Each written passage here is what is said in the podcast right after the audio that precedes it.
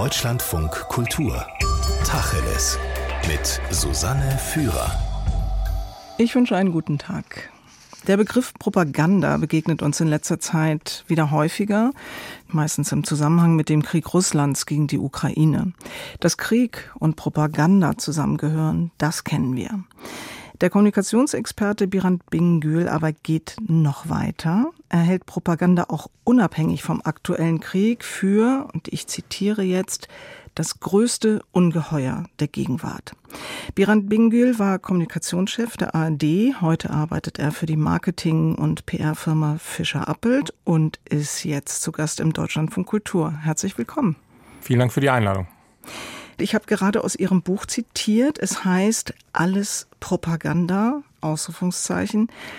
Das ist doch ein erstaunliches Thema für jemanden, der PR und Marketing macht, finde ich. Warum? Wie kommen Sie da auf Propaganda? Ich weiß ja nicht, in was für eine Agentur. Ich meine, ich weiß, wie die Agentur heißt, aber was Sie da machen. Ja, Sie spielen an auf den Unterschied sozusagen zwischen PR und Propaganda oder ob es da einen gibt. Den gibt es sehr wohl. Für mich sind die Sachen grundverschieden. Propaganda ist der radikale Missbrauch von strategischer Kommunikation. Ja? Also PR will, will überzeugen, Propaganda will manipulieren und am Ende, siehe Russland, auch indoktrinieren. PR schärft Argumente. Propaganda lässt eigentlich gar keine Argumente zu. Das eine ist offen, das andere verheimlicht die eigentlichen Interessen. Insofern sind es zwei verschiedene Dinge. Wie sind Sie zu dem Thema gekommen? Wenn Sie sagen PR, und das habe ich von vornherein angenommen, ist nun etwas anderes als Propaganda. Ich bin dazu gekommen in der ARD-Zeit. Da war ja nun und ist bis heute in den sozialen Medien sichtbar, wie der öffentlich-rechtliche Rundfunk zum politischen Gegenstand geworden ist, gemacht worden ist. Und ich habe mir in den Anfängen überlegt, wie gehen wir damit um? Was mache ich denn? Und daraus ist eine Beschäftigung über eine ziemlich lange Zeit geworden. Bin auch in die Geschichte gegangen, weil die Mutter aller moderner Propaganda ist natürlich die der Nazis und habe mich immer mehr beschäftigt und habe irgendwann das Gefühl gehabt, ich sehe hier ein Muster und Dinge wiederholen sich durch diese Kommunikationsbrille mhm. als Kommunikationsprofi und daraus wurde das Buch. Wir haben ja in den letzten Jahren über ein anderes Wort gesprochen, was auch mit P anfängt, Populismus. Wir haben viel gesprochen über den Erfolg der populistischen Parteien und ihrer Politiker, also ob nun über Trump in den USA oder mhm. Erdogan in der Türkei, Le Pen in Frankreich. Sie sagen nun, Herr Bingül, diese Politiker betrieben kein Populismus, sondern eben Propaganda und ihre Parteien seien Propagandaparteien. Warum? Wie begründen Sie das? Ja, ich glaube, dass wir auch bei den Begriffen schon merken, dass wir nicht genau genug hingucken oder unscharf unterwegs sind. Populismus ist viel diskutiert, genau wie Sie sagen, zielt aber ja eigentlich sehr stark darauf ab, dass ein Politiker versucht, besonders volksnah zu sein, emotional das Volk zu erreichen, bestimmte Dinge sehr grob zu formulieren und so weiter und so fort. Da geht es um die Beziehung zwischen Politiker und Wahlvolk. Bei Propaganda geht es um die Beziehung zur Kommunikation zum Wahlvolk. Und das ist der große Unterschied. Die Propaganda und die Propagandapolitiker, die wollen eigentlich die Leute fangen. Ja, sie wollen sie fangen. Sie benutzen ein komplexes System, auf das wir bestimmt noch mal kommen, von, von kommunikativen Instrumenten, von Verschwörungsbehauptungen, Lüge, Wahrheit spielt eine Rolle und so weiter. Das ist ein großer Unterschied. Das ist aber der eigentliche Wesenskern von dem, was wir erleben. Sie haben Trump erwähnt. Wir können über Orban sprechen. Wir können über Erdogan sprechen. Wir können über die FPÖ sprechen. Wir können über die AfD in Deutschland sprechen. Wir sehen die Wahlerfolge von diesen Parteien international, können auch nach Brasilien schauen, Bolsonaro, dass man damit wirklich ähm, an die Macht kommen kann. Wenn wir jetzt mal denken an die Politiker, die wir bisher genannt haben, also Trump, Erdogan, Orban, Le Pen, Bolsonaro, dann gibt es ja Verbindendes zwischen ihnen. Äh, autoritäres Denken, Nationalismus, Feindschaft gegenüber Migranten oder Zuwanderung oder allem, was sie als fremd empfinden überhaupt. Die meisten populistischen Parteien pflegen ja einen mehr oder weniger unverhohlenen Rassismus. Also kann man doch sagen, diese Politiker und ihre Parteien haben ein Programm. Sie schreiben ja aber nun, für mich zumindest erstaunlicherweise in Ihrem Buch, Herr Bingül, die Inhalte einer Propagandapartei seien beliebig austauschbar. Es gibt auch äh, linke Propagandaparteien. Ich kann mir sogar vorstellen, dass es irgendwann eine ökologische Propagandapartei gibt. Ich mache mal ein paar Beispiele. Also Herr Orban war am Anfang ein Liberaler und irgendwann kam der Moment, wo er politisch nicht über 6, 7 Prozent hinauskam. Und dann hat er dieses Magyarentum umarmt und äh, die geschundene ungarische Seele ähm, hervorgeholt und die gestreichelt. 150 Jahre lang hat Ungarn viele Nackenschläge hinnehmen müssen gesagt, ey, wir können da stolz drauf sein und hat sich sehr stark in diese Richtung entwickelt und das hat sich ja auch gesteigert. Aber das so würde will. ja die These bestätigen, dass die Mehrheit dieser Parteien, die sie Propagandaparteien nennen, eher recht stehen und eher nationalistisch sind. Für die Mehrheit trifft es zu, aber es ist kein Ausschlusskriterium. Und wie gesagt, es gibt ja auch die Syriza in, in Griechenland, die äh, eher links verortet wird und andere Dinge äh, betont, die aber letztendlich in, dem, in demselben Muster ablaufen. Und darum geht es mir, dass wir verstehen, dass es ein, ein sehr groß angelegtes Muster gibt, dass das bespielt wird.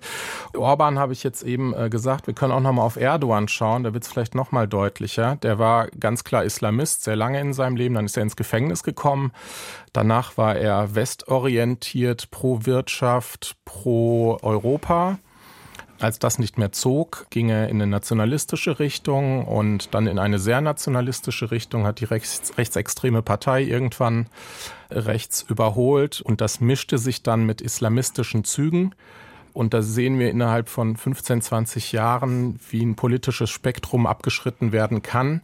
Die AfD hat sich mehrfach gehäutet in den 10, 12 Jahren, die sie unterwegs ist im politischen Spektrum in Deutschland. Und insofern, glaube ich, ist für eine Propagandapartei entscheidend, verfängt etwas oder verfängt etwas nicht. Und bestimmte Themen verfangen, da haben Sie völlig recht. Dazu gehört die Migrationsdebatte, die einen diskussionswürdigen Kern natürlich hat, aber mit der auch Politik gemacht wird, aber auch andere Themen.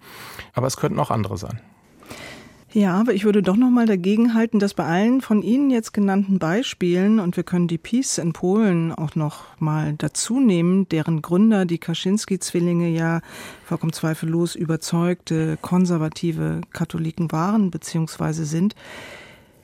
Immer wenn Sie, der Punkt, wo Sie feststellen, das ist jetzt eine Propagandapartei, landen wir immer bei Nationalismus und autoritärem, wenn nicht sogar diktatorischen Denken.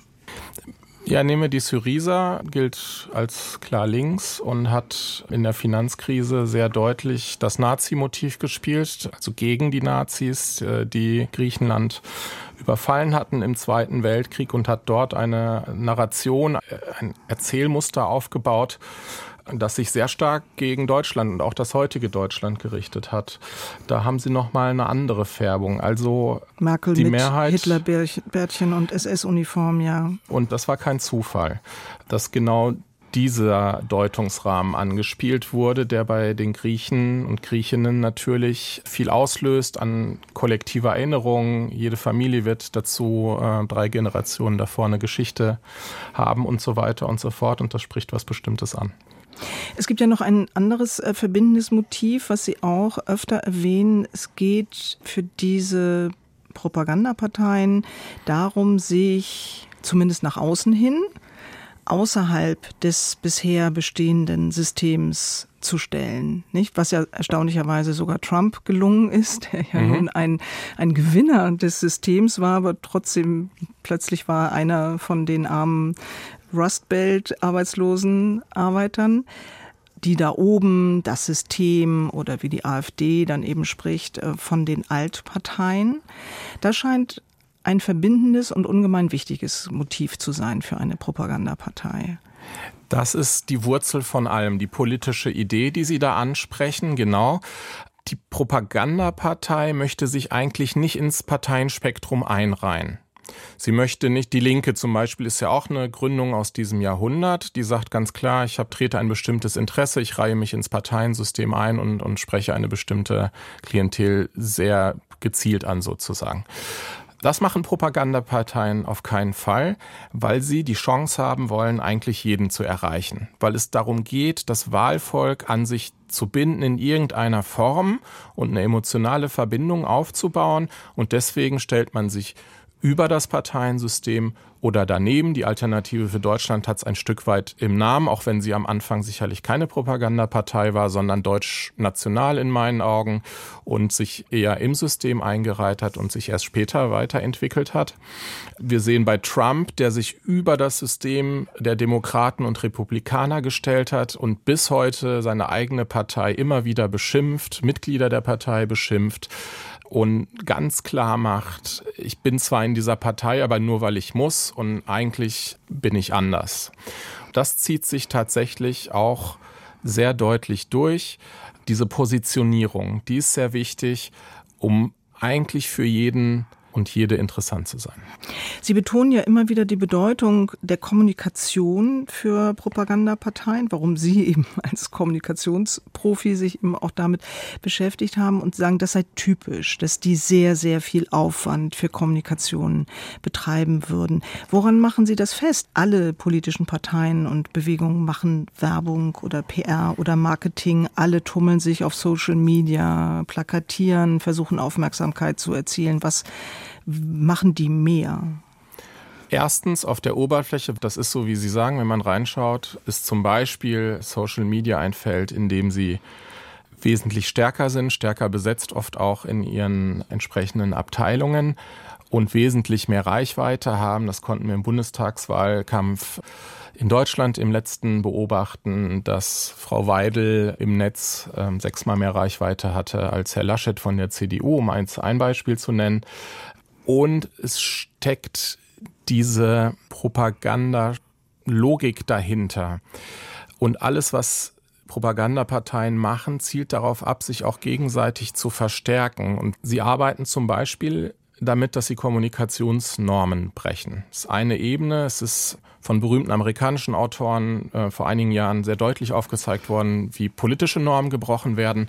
Man kann jetzt dazu ergänzen, dass auch Kommunikationsnormen gebrochen werden. Also Was Sieblatt meine ich damit? Und, und, und Lewinsky meinen Sie, wie Demokratie, Lewinsky, genau. Wie Demokratien sterben heißt Ganz dieses Buch. Hm. Exakt. Und da haben wir die politischen Normen. Und wenn wir auf die Kommunikationsnormen gucken, und dann nehmen wir jetzt nochmal Trump, weil das natürlich ein plakatives Beispiel ist, das, glaube ich, viele vor sich haben. Dieses ständige herabwürdigen, beleidigen. Eigentlich ein Bruch mit so der Grundlinie in der Politik, in der liberalen Demokratie, bei allen Spitzen und bei allen einzelnen Situationen, aber eigentlich schon zu versuchen, in der Sache irgendetwas zu sagen und zu bewegen. Das ist bei diesen Politikern oft anders. Sie sind sehr persönlich, sehr verletzend. Erdogan macht das in der Türkei mit dem Oppositionschef, dem ehemaligen, jahrelang vorgeführt. Also wir haben so eine Ebene und es geht vor allen Dingen auch darum, warum gibt es eigentlich politische Auseinandersetzungen, politische Debatte in der liberalen Demokratie, um irgendwann zu einem Kompromiss zu finden. Und bei Propaganda aber ist ein ganz starkes Motiv von gewinnen, besiegen und da kommt eine starke Feindseligkeit rein, ja. Wir oder die, der Feind, die da oben haben sie eben gesagt. Also immer der Versuch, feindliche Muster aufzuwerfen und politische Konkurrenz, wenn man so will, zu brandmarken und das sind zwei sehr unterschiedliche Dinge. Im Deutschland von Kultur spreche ich mit dem Kommunikationsexperten Birand Bingül über Propaganda und Propagandaparteien. Herr Bingül, Sie haben eingangs gesagt und Sie haben gerade ein paar Beispiele genannt. Die Propagandaparteien betreiben einen radikalen Missbrauch strategischer Kommunikation, also zum Beispiel persönliche Beleidigungen, Emotionen statt Fakten, kann man auch sagen. Also es geht darum, um jeden Preis Aufmerksamkeit zu erzielen durch Tabubrüche. Man denke an Herrn Trump. Sie haben jetzt gerade gesagt, dass es normalerweise in der Politik darum ginge, Kompromisse zu erzielen. Ich bin mir nicht so sicher. Also vielleicht in Deutschland gibt es diese Sehnsucht, aber blicken wir mal in eine sehr, sehr alte Demokratie, nämlich nach Großbritannien mit Mehrheitswahlrecht, Labour gegen Tories. Seit Jahrzehnten gibt es Lagerwahlkämpfe und es gibt Gewinnen oder Verlieren. Es Keine Kompromisse. Man denke an Margaret Thatcher, wie radikal sie das Land umgebaut hat. Ja, fallen uns aber auch andere ein, die das anders gemacht haben. Und es kommt dann natürlich darauf an, wer denn tatsächlich die reale Politik danach gestaltet. Und natürlich reden die miteinander. Und natürlich haben die Tories und Labour sozusagen auch eine Reihe von Politikerinnen, Politikern, die da die, die Brücken halten. Das ist ja auch für die USA immer wieder beschrieben worden. Natürlich ist es Republikaner oder Demokraten, aber wenn die Wahl dann erstmal vorbei ist, dann ist eigentlich Rally Around the Flag. Man muss mit dem Präsidenten leben, der da ist und dann guckt in der liberalen Demokratie, das habe ich gesagt, wird geschaut, was ist machbar und auch natürlich wie sieht ein gewisses Geben und Nehmen aus? Und das ist ja genau gerade in den USA komplett erodiert, hm. in Deutschland wesentlich weniger erodiert, in England, Stichwort Brexit, erodiert, aber dadurch, dass Propagandaparteien starken Einfluss hatten dort und die Konservativen sich in dieser Kampagne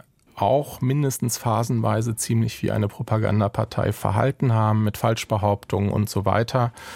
Und das ging ja bis oben. Sie haben vorhin mal kurz erwähnt, etwas, was mich in Ihrem Buch wirklich erschrocken hat, nämlich diese direkten Traditionslinien, wenn ich so ausdrücken darf, die man äh, von heutigen Propagandamethoden zu den Nationalsozialisten ziehen kann. Also Sie zitieren Hitler, Sie zitieren Goebbels, Sie zitieren zeitgenössische Analytiker der Nationalsozialisten Hannah Arendt und Siegfried Krakauer und manchmal denkt man, das könnten alles Texte von heute sein. Was haben die Propagandaparteien von heute von den Nazis gelernt? Ich kann das jetzt nicht beweisen, was sie gelernt haben, aber dass sie sich das wohl angeschaut haben und auch über die Jahrzehnte das im politischen Raum da war. Und dann haben die ersten damit begonnen, wirklich Erfolg zu haben und sie haben es übersetzt. Social Media gab es damals natürlich äh, noch nicht. Ein sehr wirkmächtiges Instrument für Propaganda aus, aus vielen Gründen, steht 24-7 zur Verfügung. Wir haben dieses Thema der politischen Idee, worüber wir eben gesprochen haben, ganz klar. Deswegen dieses Wortungetüm, Nationalsozialismus, man wollte alles verbinden und, und dann über der Parteienlandschaft ganz bewusst stehen, äh, Brechen von Normen. Altparteien, haben Sie eben gesagt, ist von den Nazis geprägt worden, Lügenpresse von den Nazis geprägt worden. Das haben wir in den letzten Jahren schon an verschiedener Stelle gehört und gesagt. Aber natürlich Verschwörungsbehauptung, auch. Genau, ganz zentral. Hm. Genau, Verschwörungsbehauptungen sind ein sehr wichtiger Bestandteil, weil sie die politische Idee und diesen Normenbruch jetzt nochmal übersetzen in alltägliche Geschichten. Bei den Nazis äh, natürlich die Verschwörung des bolschewistischen Judentums gegen Deutschland, eine Lüge von A bis Z mit fatalen Konsequenzen. Da sehen wir auch ein bestimmtes Motiv, das wir auch heute wiederfinden. Es wird eine Lüge aufgebaut und auf die Lüge wird ganz viel Wirklichkeit aufgetürmt. Rassegesetze, Rassetheorie, Rasseforschungsinstitute bis hin zum allerletzten inhumanen Schritt, wegen einer großen Lüge Menschen zu töten, im, im größten industriellen, schrecklichsten äh, Stil und auf schlimmste Art und Weise. Trump hat ja zigtausend Mal in seiner Amtszeit nachweislich gelogen, die Unwahrheit gesagt und so weiter und so fort. Das mhm. ist kein Zufall, die sind nicht zu blöd um irgendwas, sondern es geht darum, Menschen den Kopf so sehr zu vernebeln, dass sie irgendwann nur noch sagen, ich weiß nicht mehr, was richtig und falsch ist, was oben und unten ist und so weiter. Ich will damit gar nicht mehr so belastet, ich will irgendjemandem glauben können. Und damit ziehen die Propagandaparteien die Leute in das Feld, wo sie besonders stark sind und wo sie die Menschen besonders stark bearbeiten, nämlich in das emotionale Feld. Nochmal kurz zurück zu den Lügen. Das ist ja wirklich, ähm, ich hatte von einmal von Tabubruch gesprochen, Trump, das ist ja wirklich einer. Also sagen wir mal, seriöse Medien, Altersschule, demokratische Parteien kennen das so. Ich habe jemanden der Lüge überführt und der entlarvt verkaufte Lügner schleicht sich dann beschämt vom Hof. Ja, der tritt zurück. Ja. ja, genau. Heute wird so einer Präsident und lügt in seiner Amtszeit, sagt die Washington Post, 30.000 Mal allein und es passiert gar nichts. Womit ich bei dem Punkt bin, warum schreckt es Menschen nicht ab, beziehungsweise warum glauben Menschen Propaganda? Jeder kann ja nachrecherchieren. Wir haben so viel Faktenchecks wie noch nie zuvor wenn 1937 ein Nazi irgendwas behauptete, da konnte man nicht mal eben googeln, stimmt denn das überhaupt? Aber das kann heute jede und jeder.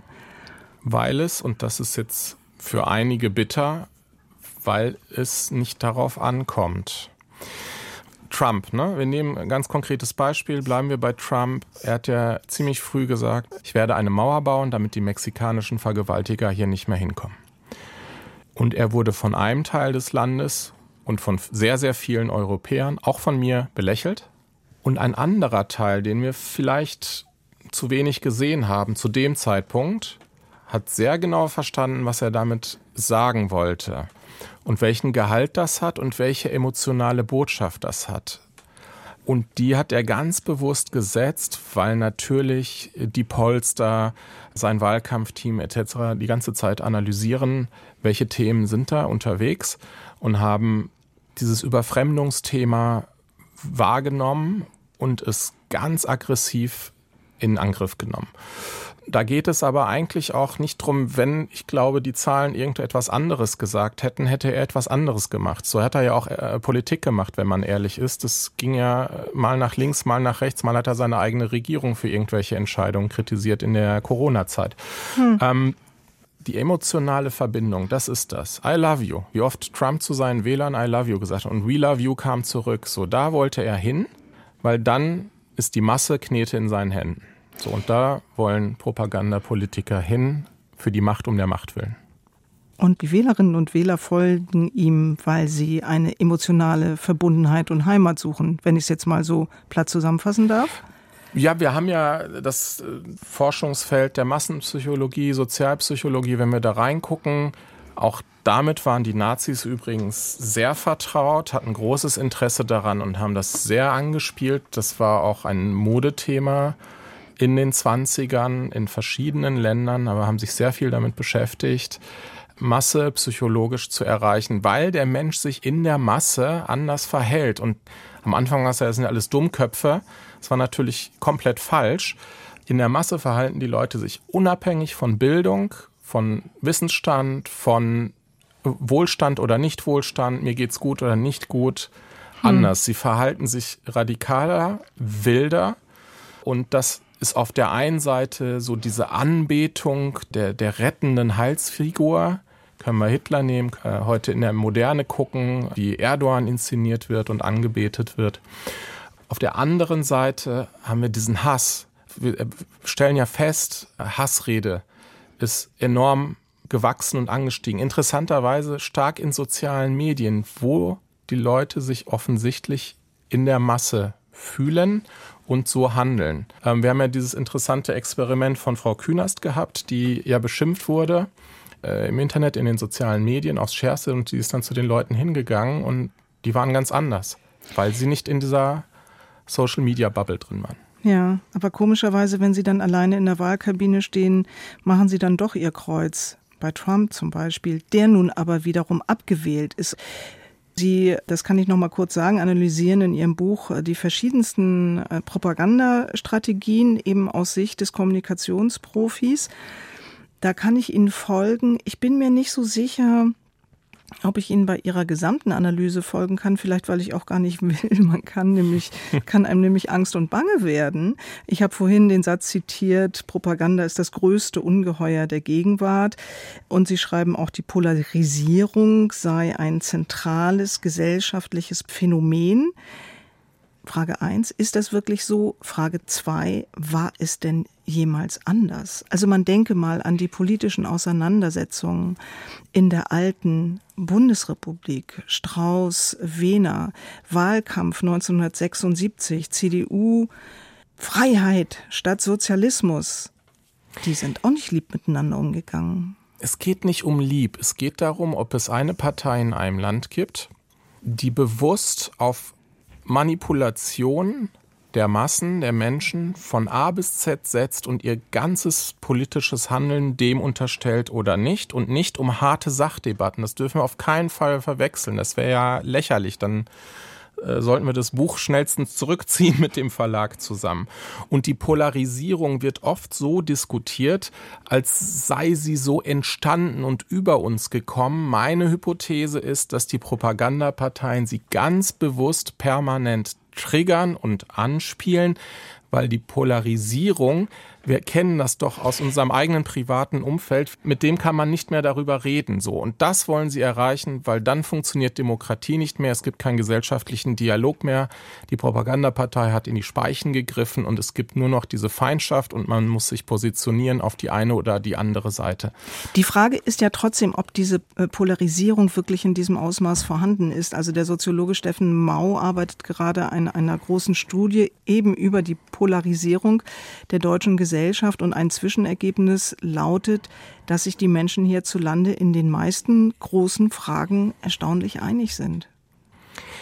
Ich höre das auch, ich teile das nicht. Wir haben in Ostdeutschland speziell mit der AfD eine Partei, die bei 20 plus Prozent steht, für sich in Anspruch nimmt, demnächst Volkspartei zu werden und die dort ganz klar als Propagandapartei unterwegs ist. Wer möchte erleben, äh, dass Herr Trump nochmal eine Präsidentschaft in den USA erringt und was dann kommt in den vier Jahren danach, das wird ja nicht das sein, was wir schon einmal erlebt haben. Das wird garantiert eine Steigerung hm. sein. Und ich weiß, dass das bedrückend ist. Mir hat das irgendwann auch persönlich keine Freude mehr bereitet, diese Erkenntnisse für mich äh, so zu gewinnen. Es ist ein düsteres Bild, aber es nutzt ja nichts, die Augen davor zu verschließen, äh, weil man hofft, dass es vielleicht auch anders sein könnte. Noch ein Hinweis, weil mir das wichtig ist. Autoritarismusstudie aus Leipzig. Der Anteil an Menschen, die an Verschwörungsbehauptungen glauben, und da steckt ja auch Polarisierung drin, wächst massiv in Deutschland. Jeder dritte, jeder vierte, je nachdem. Und das deckt sich mit internationalen Studien, auch mit Studien in den USA. Und insofern glaube ich, das mag ja sein, dass in Deutschland bei bestimmten Themen eine Einigkeit ist. Mir fallen eine ganze Reihe von Themen ein, wo keine Einigkeit ist. Und das ist das Schlimme bei Propaganda, die Themen sind gar nicht das Ausschlaggebende. Zehn einfache Strategien gegen Propaganda. Das wäre ein schönes Schlusskapitel Ihres Buches gewesen, Herr Büngel. Das gibt es aber gar nicht, dieses Kapitel. Es gibt eigentlich gar keinen einzigen Ratschlag, was zu tun wäre. Nur eine Warnung. Ich zitiere, die Gefahr ist da. Immer. Warum gibt es keine Tipps, was Medien, was Parteien, was Bürger gegen Propaganda tun können?